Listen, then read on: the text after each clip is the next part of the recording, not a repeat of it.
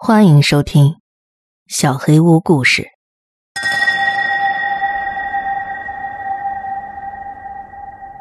塔台管制员的秘密下集。市议会最终听取了我的意见，决定装一个摄像头。他们说，市政府资金有限，只能装一个，可以在控制室实时监控，但是不能存储。谁会装一个只能播放流媒体的摄像头啊？哼，大西洋镇就会。好吧，不管怎么说，我只能接受。我让他们把摄像头装在了塔门前，这样我就能随时看到谁在外面。一个月的时间很快过去了，恐惧开始慢慢消退。我仍然记忆犹新，但是毕竟他没有再出现过。我以为一切都结束了，就像他来的时候一样莫名其妙。我想，他可能就是个疯子吧。五月三号，我接到了一份通知，说让我晚点下班，说是一架当地政府人员的飞机大概晚上十点降落。很自然的，我的思绪转到了那个疯女人身上。九点四十五分。飞机还没有出现，但我其实并不太关心这个。我一直拿着望远镜盯着机场跑道，一点风吹草动都会让我心跳加速。我在望远镜和监视器之间不停的切换角度观察着。其实，我内心隐隐觉得他会出现的。我甚至有点期待，你会期待一些超自然事件的发生，但相信我。你永远都没办法真的做好准备。然后，不瞒你说，直到今天，我想到那个画面还是会很害怕。就在我又一次放下望远镜看向监视器画面的时候，他站在那儿，就在镜头前，穿着他的白色连衣裙。但是他看上去不一样了，他抱着胳膊，好像冻僵了一样，在全身发着抖。我能从他们给我装的垃圾扬声器里听到他的哭声。他跟我记忆中的样子完全不同。他抬着头看着摄像机，尽管画面很模糊，还是黑白的，但我还是能看到他眼睛里的泪。求求你了，外面太冷了。他对着镜头喊道。音频显然是不同步的，他的嘴型早已经结束。声音过了好几秒才从扬声器里传了出来。我不知道其他人面对这种情况会怎么做，但是我看到了一个机会。如果我把他带过来，叫来保安，就能证明那不是我编造的。请马上来控制他！我对着无线电讲完，站起身走出了控制室。我知道我不应该离开控制塔，但这是我的机会。我打开了一楼的门。你还好吗？我很害怕，我都快怕死了。他还在哭，头发遮住了脸。我浑身发着抖，不知道是冷还是害怕，或者两者都有。但我必须让他进来。我走出了塔门。他朝我向前一步，还在哭。您没事吧？他拨开脸上的头发，直视我的眼睛。我不知道该怎么说，他的眼睛里还是有眼泪，但是不是摄像头前那样的。他瞪着眼睛，死死的盯着我，一眨不眨。女士，请往后退。我说完，他又向前走了一步，现在离我只有不到半米的距离。女士，请往后退。他重复了我的话。我感觉血管里的血液凝结了，我双腿一软，差点跌在地上。他的声音，他的声音跟对着摄像头说话的声音不一样。他的声音没有性别，不是女人，也不是男人。但这还不是最让我害怕的。你看，Alex。看我的鸡皮疙瘩！现在你相信我说的是真的了吧？最吓人的是他的声音是延迟出来的就跟监控器里的一样。先是他的嘴唇动了动声音过了几秒钟才出来。我整个人靠在门上不敢相信看到的一切。什么鬼？他的嘴唇动了动，然后闭上了。什么鬼？离我远点离我远点我冲他大叫。我从来没有那么大声咆哮过。我想把所有的恐惧和愤怒都吼出来。他朝我猛地迈了一步，他的脸几乎贴到了我的脸上。他张着大嘴。像是在尖叫，但是没有声音。他闭上嘴几秒钟之后，尖叫声从他的喉咙里传了出来。那个声音那么尖利，我的理智完全被摧毁了。我站在那儿一动都不能动。他抬起右手，指着玉米地，眼睛一眨不眨的瞪着我。他的眼睛瞪得大的过分，看上去已经不像人类了。他就在那儿一动不动的站了三十秒，我也不知道时间到底过了多久，在我的时间轴里，那就是无限长。他眼睛还是一眨没眨，我再也受不了了。我鼓起这辈子最大的勇气推了他一把。他跟那些电影里的怪物不一样，他就像普通人一样摔倒了，在我面前仰面倒了下去。但是他的身体刚一着地，就很不自然的迅速站了起来。我从来没见过一个人有那么快的动作。那一刻，我觉得这就是我的忌日了。但是他一站起来，立刻转身朝玉米地里跑去。我已经不想再证明什么了，就算我想，也不知道自己有没有这个能力。我一屁股坐在地上，想搞明白刚才到底怎么回事，但那是不可能的。终于，我鼓起勇气，几乎是爬回了控制室。保安半个小时之后才出现，给了我一个狗屁不通的借口：那些政府工作人员的飞机很晚才到。我并不想告诉任何人刚才的遭遇。我没有证据，我也解释不了自己冒这么大风险的原因。我不知道该做些什么，但是我知道，他不会就这么放过我的。接下来的六个晚上，我一直守在机场，用望远镜观察地面上的动静。我说服保安每隔几个小时就在跑道上巡视一遍，内心期望保安能看到他。当然，我没有告诉他原因，万一什么都发现不了，我会显得很不正常。那次遭遇后的第七个晚上，我连着几个小时都一直盯着望远镜。八点四十五的时候，我看到保安出来巡视，他看见我在塔里，笑着挥了挥手，朝我竖了个大拇指。看来，这个办法是行不通的。第二天下午，我去上班的时候，大家都在休息室里笑成一团。什么事儿这么好笑啊？我想融入进去。嘿嘿，你知道的。杰瑞的神情很暧昧，几个人又一起哈哈大笑起来。什么呀？我真不知道啊。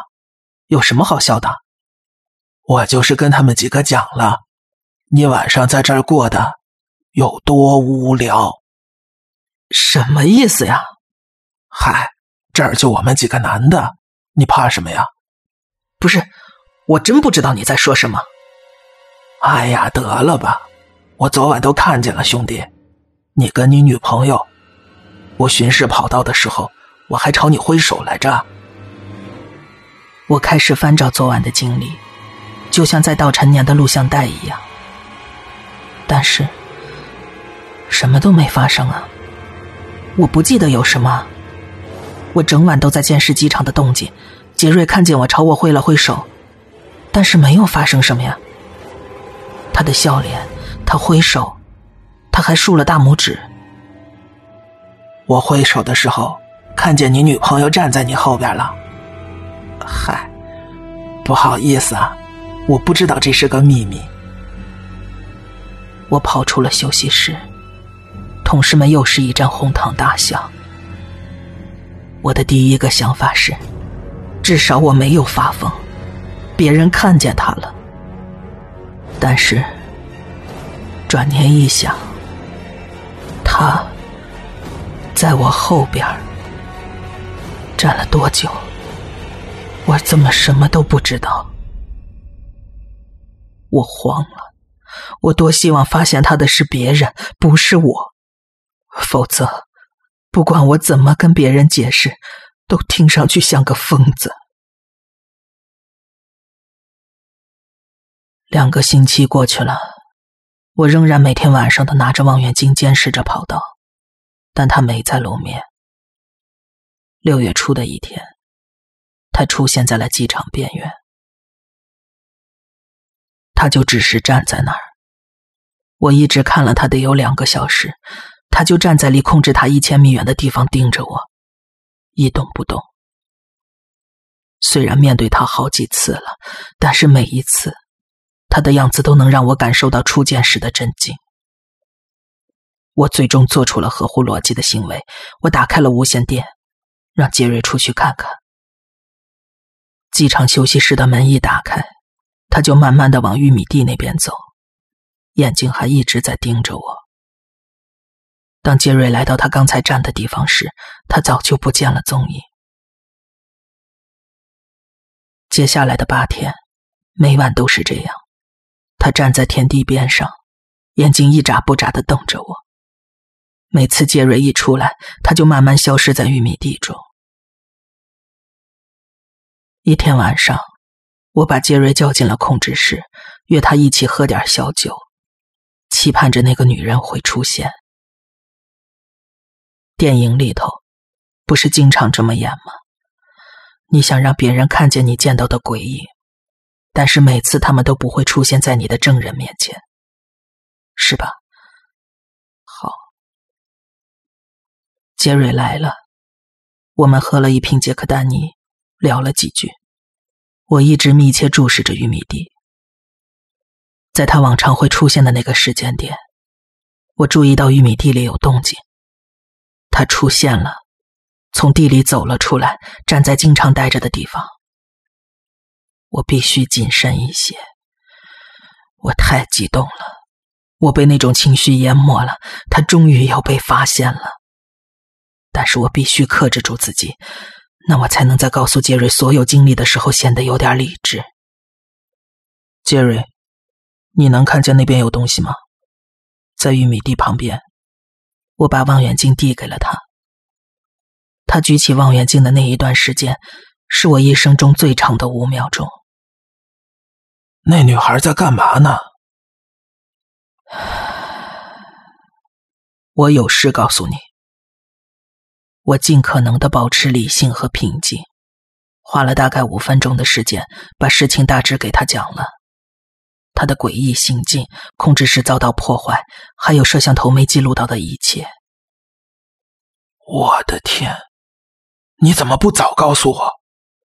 他看上去很惶恐，也很担心。就算我说了，你会相信我吗？我满怀希望的问他，他只是摇了摇头。好吧，你打电话报警，我下去跟他谈谈，我会控制住他的，直到警察过来。杰瑞站了起来，我想告诉他要小心，甚至想要阻止他，但是，我更想结束这一切。我拨了报警电话。杰瑞的身影出现在了我的望远镜里，他慢慢的走向那个女人，女人还是没有动，她仍然直视着我。当时已经很晚了，在大西洋镇这种小地方，警察说能在十五分钟内赶到，已经很不错了。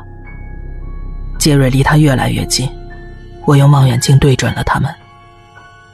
我看到杰瑞开口说话，女人一直直勾勾的盯着我的眼睛。然后，他目不转睛的望着我，凑近了杰瑞的耳朵，说了些什么。我也不知道他说了什么，我不会读唇语。杰瑞向后退了一步，又退了一步，然后转过身来看着我。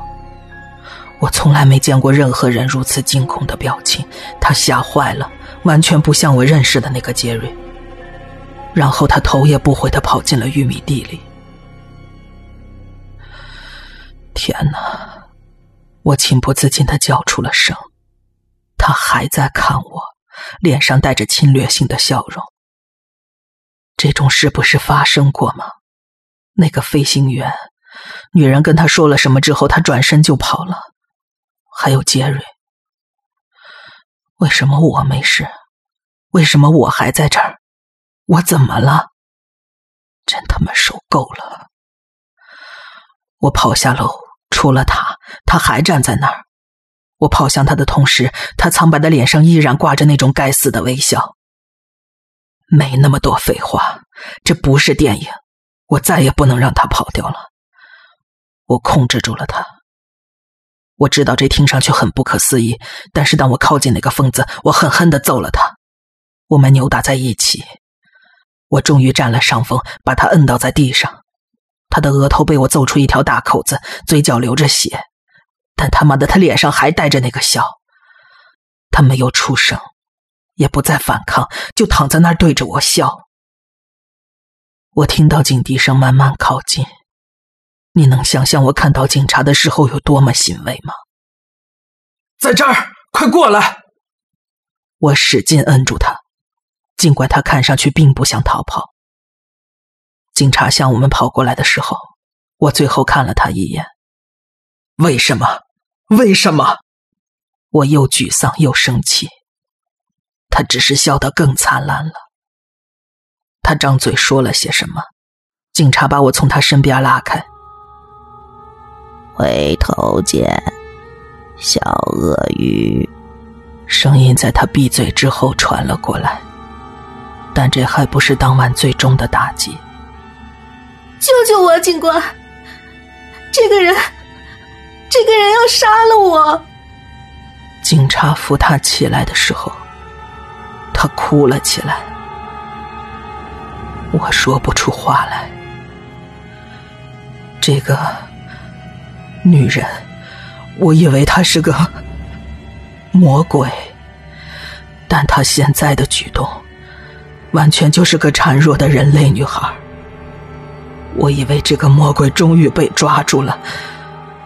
但是，警察转向我的时候，我才意识到，我一个人站在路上，差点把一个手无寸铁的弱女子掐死，而杰瑞不见了。警察朝我走来，我感受到了前所未有的无助。你们可以逮捕我，但是绝对不能让那个女人跑了。我在监狱里待了一夜，我可能会被判罪，而唯一的证人早已不知去向。第二天早上，机场的同事来保释了我，我心力交瘁，不想给出任何解释了。我只是告诉他，要是杰瑞在，他会告诉你的。什么呀？杰瑞在机场啊？我又一次震惊了。但我不能把时间浪费在震惊上。我们马上赶回了机场。二十分钟后，我站在了杰瑞面前。杰瑞，你为什么不告诉他们？我几乎哭了出来。告诉什么呀？杰瑞笑着环顾了一下满是同事们的休息室。杰瑞，他害我进了监狱，你得把实情说出来呀。兄弟，你先休息一下吧。我们晚点再说吧，行吗？杰瑞拍了拍我的肩膀，操着一种居高临下的口气。我输了，眼泪情不自禁的掉了下来。我是全世界最无助的人，没有人能帮我，这比杰瑞假装昨晚没事发生更让我伤心欲绝。我走出了机场。再也没有回去。三天之后，我收到了一封邮件，机场正式通知我我被解雇了。然后警察打来电话，说是由于这名女子下落不明，将不会对她或者对我提起任何指控。之后，我就搬到了纽约，跟你婶婶住到了一起。我再也没有见到那个女人。说实话。直到今天，我也不知道这件事是怎么解决的。如果让我把手放到圣经上发誓，我也会坚定的说，在爱荷华州的那些夜晚，袭击我的不是人类。婶婶走进了房间，他又在说大西洋镇那个女人了吗？他装作很生气的样子。我就是把自己的经历跟孩子讲了讲，他得知道外面的世界有什么。嗯，别说了，艾利克斯不需要听你胡扯。胡扯？你认真的吗？我走了之后，那个机场有四十一个管制员辞职了，你怎么解释？行了行了，我们该走了，在孩子这儿打扰太久了。婶婶笑着想缓解尴尬。那我送你们。我们走出家门，叔叔先坐进了车里，但我不得不询问婶婶：“叔叔说的……哎，虽然我不想提，但是你叔叔从那时候开始就在服用治疗抑郁症的药物了。那些药不太好说。那时候这种药物的临床实验还不充分，所以……”他才被解雇了，嗯，就是不适合再在机场工作了。抑郁跟女孩有关系？嗯，那儿有个女孩，不过还好，你叔叔还没来得及伤害她，警察及时赶到了。从那之后，你叔叔的病情也得到了控制，别再出事就好，上帝保佑。他打开了车门，我不得不问最后一个问题：那其他辞职的管制员是真的吗？婶婶的笑容从真诚变成了做作。亲爱的宝贝儿，我们最好还是太阳落山前上路，有空给我们打电话。再见，小鳄鱼。